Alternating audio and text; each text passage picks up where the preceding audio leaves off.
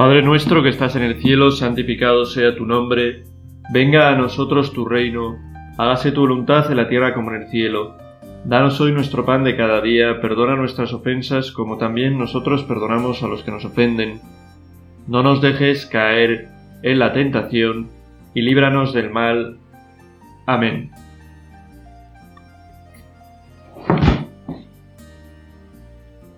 En la presencia de, del Señor nos disponemos a meditar en este día de una realidad que, que, es constante a lo largo de la historia y que podemos nosotros también observar si miramos a nuestro alrededor y que la viviremos si procuramos ser coherentes con nuestra fe. Y es la realidad de que a la iglesia aquí en la tierra le acompaña siempre, y eso lo deja muy claro el Señor en el Evangelio, la persecución. Así mi, mi amigo, digo amigo porque pues acudo a él con frecuencia y a veces conoces mucho mejor a una persona que por estar con ella, pues por lo que has leído de ella o por lo que... Decía mi amigo San John Henry Newman, de estas frases redondas, que él tiene varias, pues una de ellas dice, el estado natural de la Iglesia es la persecución. O sea, ¿qué cabe esperar que le ocurra a la Iglesia? Que sea perseguida. Y eso es lo natural, no es algo extraordinario que ocurra en determinadas épocas y ya está, sino que es algo propio de la Iglesia, como digo, aquí en la tierra, ¿no? La Iglesia llamada militante.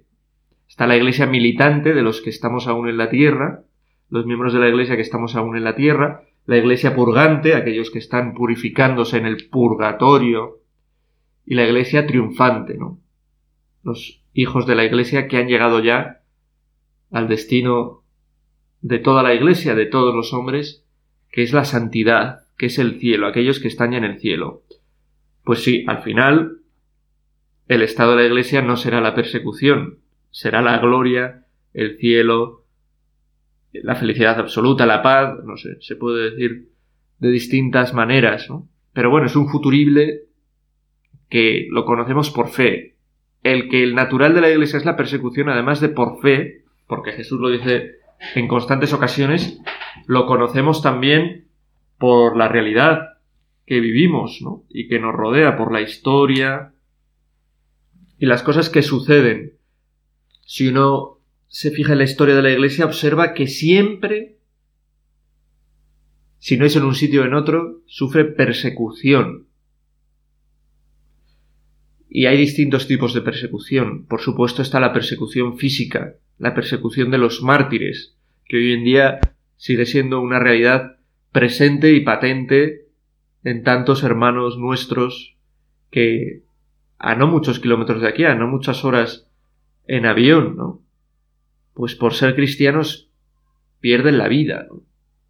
Otros sitios donde ser cristiano pues está prohibido, ¿no? Nosotros aquí, gracias a Dios, podemos vivir con libertad nuestra fe, pero eso no quiere decir que no exista también persecución. Y que si vivimos bien nuestra fe, siempre habrá algo de persecución. Porque una iglesia que no es perseguida es una iglesia que no llama a la conversión, ¿no? Y a algunos les gustaría una iglesia así, una iglesia que se limitase a dar bendiciones a bendecir, decir muy bien, esto perfecto, quieres hacer esto así, pues hazlo, muy bien, Dios te ama, Dios te quiere, Dios te... Y no una iglesia que diga, Dios tiene un plan. Dios tiene, nos muestra una puerta estrecha, como dice Jesús en el Evangelio, para, para la salvación. Y nosotros como iglesia tenemos que predicar y defender el camino que lleva a cruzar esa puerta estrecha, que lleva a evitar muchos otros caminos que se dan contra la verja, que no alcanzan a entrar por la puerta. Y eso es normal que en un mundo donde tiene una fuerza considerable, el demonio, el pecado, el mal, los intereses egoístas de la gente, todo esto está todo muy mezclado, pues es normal que sea perseguido, de una u otra manera. Aquí, en nuestro país, no te persiguen por ser cristiano con la sangre, pero a veces pueden quizá burlarse de ti o no entender que defiendas ciertas posturas. A veces pueden ponerte en la picota los medios de comunicación, las series, las lo políticamente correcto, porque ¿cómo puedes decir eso? Es pecado mortal, está prohibido decir eso. Está prohibido decir, por ejemplo, que un niño fruto de la violación es un ser vivo que ha venido en circunstancias lamentables, pero que no se puede asesinar porque toda vida es sagrada, venga de donde venga. Es vida por encima de las circunstancias en las que ésta se haya producido.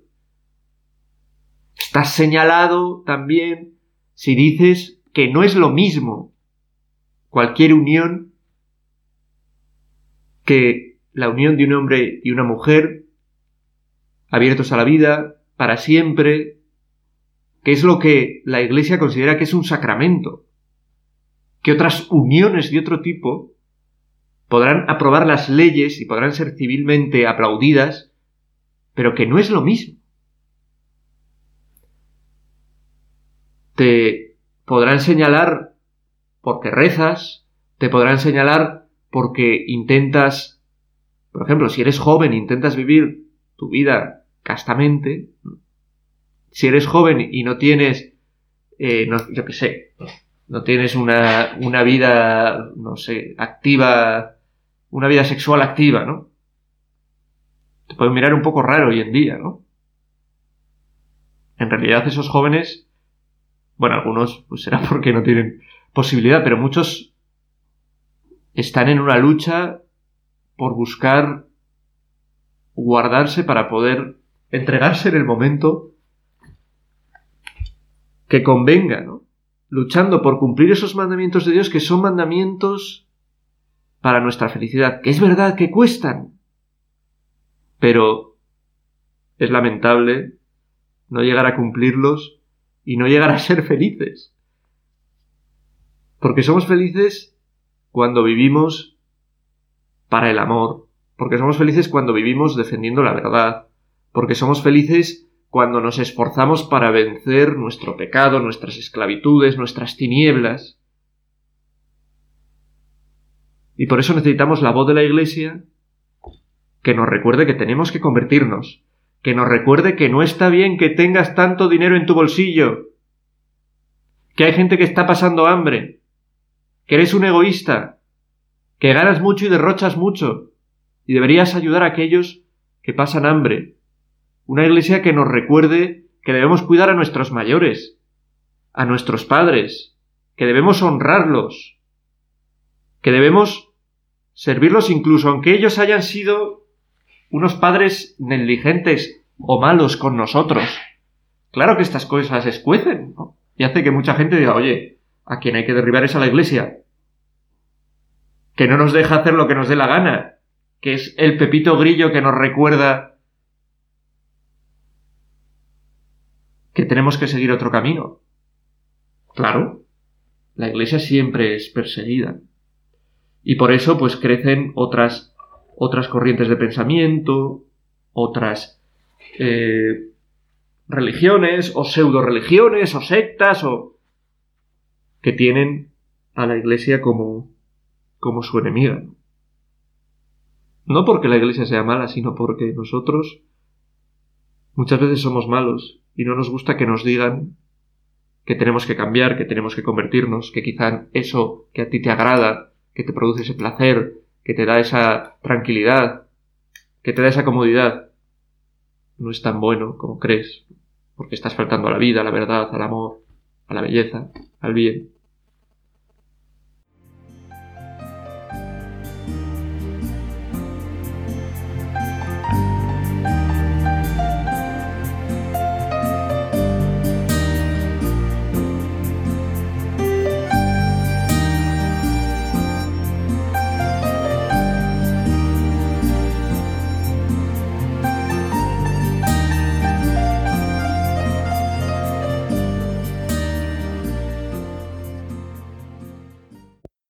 Una bienaventuranza de Jesús dice, Bienaventurados, es decir, dichosos, vosotros, cuando os insulten y os persigan y os calumnien de cualquier modo por mi causa. Alegraos y regocijaos, porque vuestra recompensa será grande en el cielo, que de la misma manera persiguieron a los profetas anteriores a vosotros. Es un error, es un error que debemos buscar evitar el buscar una iglesia del aplauso. ¿No? Una iglesia a la que todo el mundo quiere. Por eso da un poco de da un poco de miedo, ¿no? Cuando ves pues muchos medios que alaban pues a determinada persona de la iglesia o que porque la alabanza es para Dios. La iglesia lo que tiene que anunciar a los hombres es que tienen que alabar a Dios, ¿no? Y que hay un camino para alabar a Dios que es el camino de nuestra realización, de nuestra felicidad, que la gloria de Dios es nuestra felicidad y que nuestra felicidad no se consigue de cualquier manera, ¿no? sino que se consigue mediante un proceso que mezcla por un lado la ley, los mandamientos, el seguir a Cristo, el caminar a la luz de Cristo, con la gracia que recibimos en la iglesia, en los sacramentos, con ese Espíritu Santo que se nos da, que nos permite poder obrar de esta manera. Sería muy cruel por parte de la iglesia si simplemente se, limitara a decirnos esto está mal, estás haciendo mal, no te dejes llevar por esto, tal cual, y no nos diera pero Cristo ha fundado la iglesia para llamar a la conversión y ha fundado la iglesia para que sea canal a través del cual llega la gracia que posibilita en nosotros esa conversión desde nuestro interior. ¿Tú qué iglesia buscas? ¿Qué te gustaría de la iglesia? ¿Que todo el mundo lo aplauda? Tú cuando escuchas algo pues que dice la iglesia y que salen los medios de comunicación, pues como siempre, ¿no? La iglesia pocas veces sale para ponerla bien, para ponerla mal, ¿no? La iglesia odia a los homosexuales porque no quiere que se puedan casar, ¿no? Tú dices, joder, es que la iglesia tiene que cambiar, ¿no?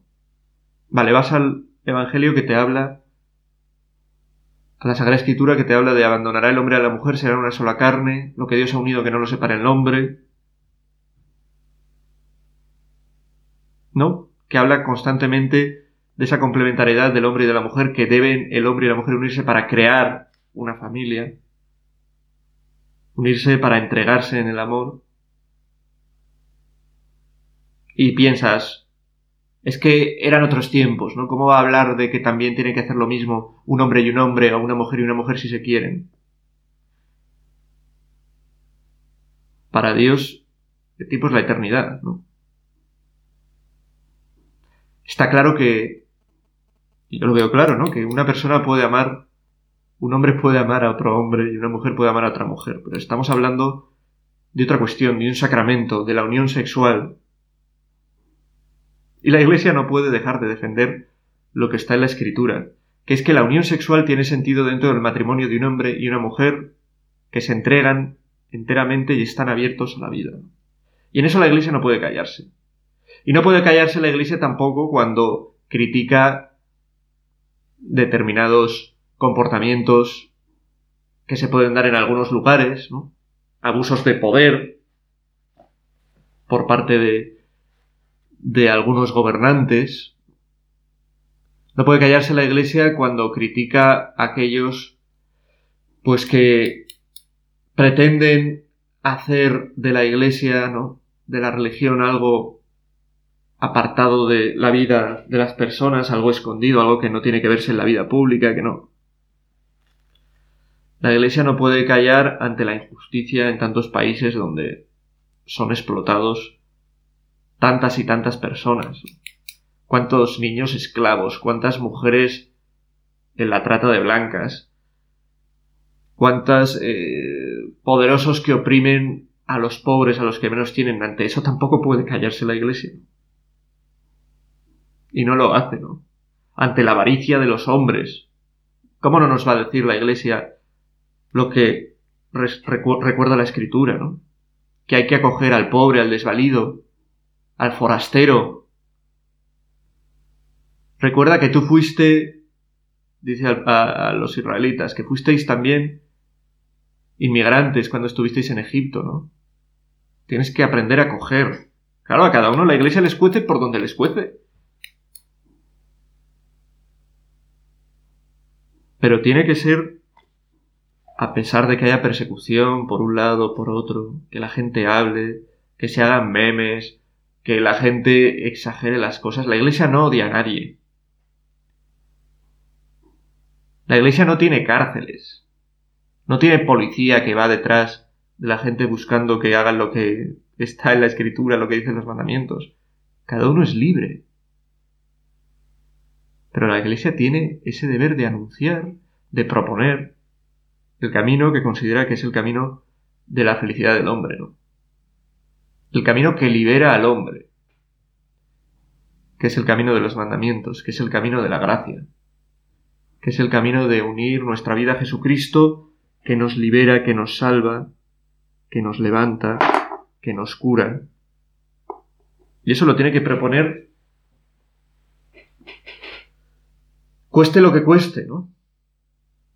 Y ya digo que es normal también que a alguien dentro de la iglesia le cuesten cosas, pero eso no le puede llevar a alguien a renunciar a lo que dice la iglesia, sino a darse cuenta de que tiene que convertirse, ¿no? Bienaventurados cuando os persigan, a ti te persiguen. Piénsalo en tu oración, ¿no? ¿Te sientes perseguido? ¿Alguna vez te cuesta dar la cara como cristiano? ¿O vives como un pagano? ¿Te da miedo incluso, pues yo qué sé, bendecir cuando vas a comer si hay otras personas? ¿Te da miedo manifestar tu opinión como cristiano, pues respecto a, yo qué sé, respecto a la iglesia, respecto a los sacerdotes, ¿no? Aquí en España, pues hay un deporte que es muy practicado, que es la crítica, y uno, pues que sería como la Champions de la crítica en muchos sitios, sobre todo quizás en algunos pueblos, que es la crítica al cura, ¿no? ¿Alguna vez, cuando he oído hablar mal de un cura, pues quizá antes de que fuera cura, porque ahora es raro, más difícil que hablen a la cara mal de alguien, ¿no? Que también pasa. He dicho, pero tú conoces algún cura. ¿Has tomado algún café con algún cura? ¿O dices eso por lo que has visto, por lo que has oído, por lo que... Sí, claro que hay curas malos, pero... Hay como todo un, un hilo de maldad, de acusaciones falsas, de acusación de tristeza, acusación de, de intentar pues que el hombre no pueda desarrollarse plenamente hacia la iglesia. La iglesia le podéis, se le puede acusar de ingenua, pero no de malvada. ¿Qué quiere la iglesia? Que el hombre sea libre, que el hombre pueda amar, que pueda entregarse. Para eso, pues, habla de celibato, para eso habla de, de prudencia, para eso habla de, de orden, para eso habla de la importancia de la oración, de la importancia de acudir a las fuentes de la gracia, a los sacramentos, de llevar una vida ordenada, de buscar ayudar a los pobres. Habla para eso, ¿no? Para ayudar realmente a esa felicidad, a ese no vivir para uno, sino vivir para los demás entregado de verdad, que es lo que lo que cree, lo que vive, que hace feliz realmente al hombre. Tú eres algo, sientes cierta persecución, estás en ese estado natural de la iglesia, tienes miedo a vivir como cristiano. No tenemos que tener miedo a, a que nos persigan. ¿no? dice Jesús en otro momento, será ocasión para vosotros de dar testimonio.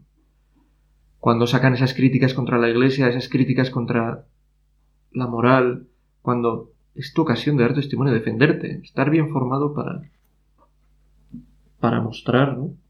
Pues eso, qué es lo que realmente dice la iglesia.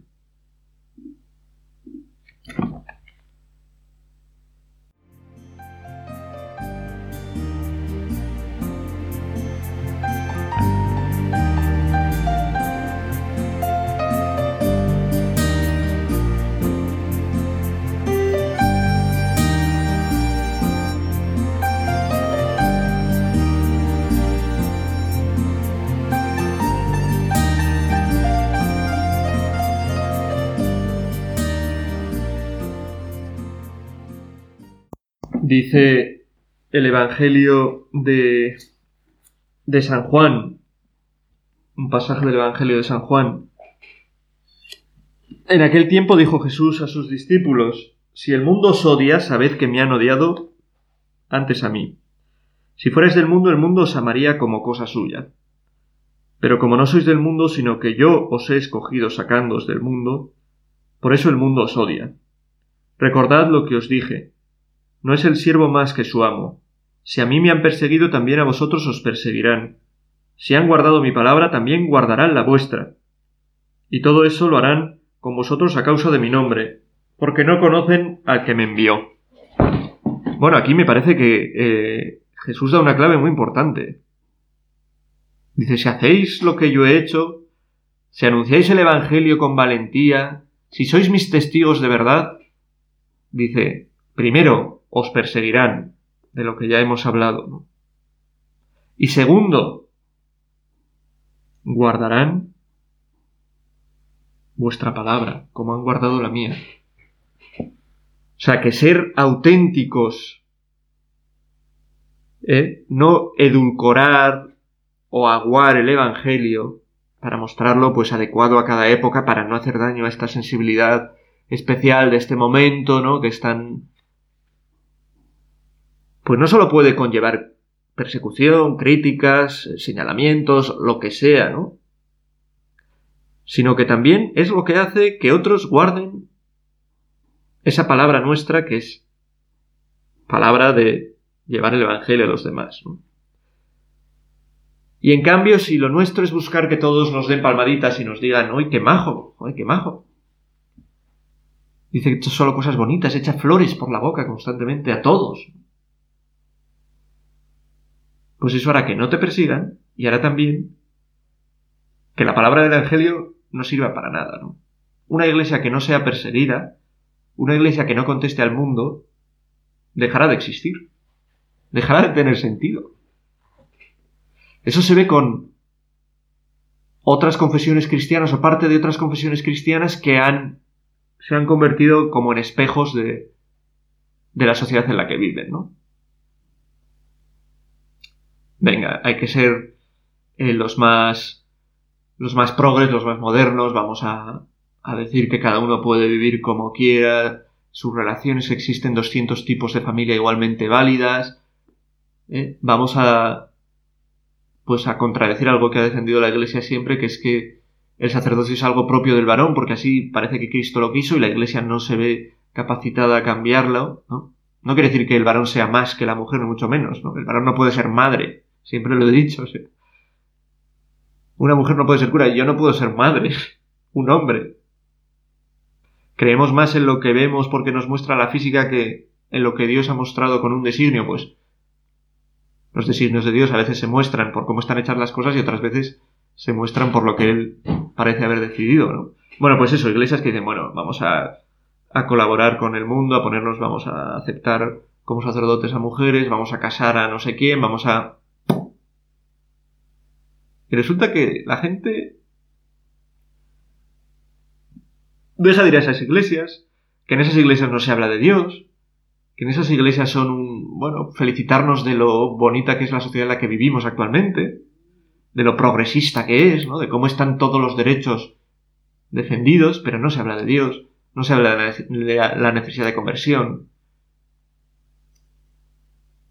Y eso es lo que tiene que hacer la iglesia.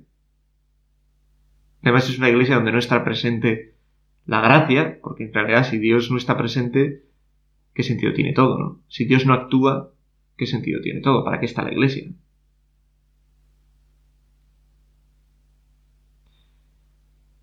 O sea que va muy de la mano.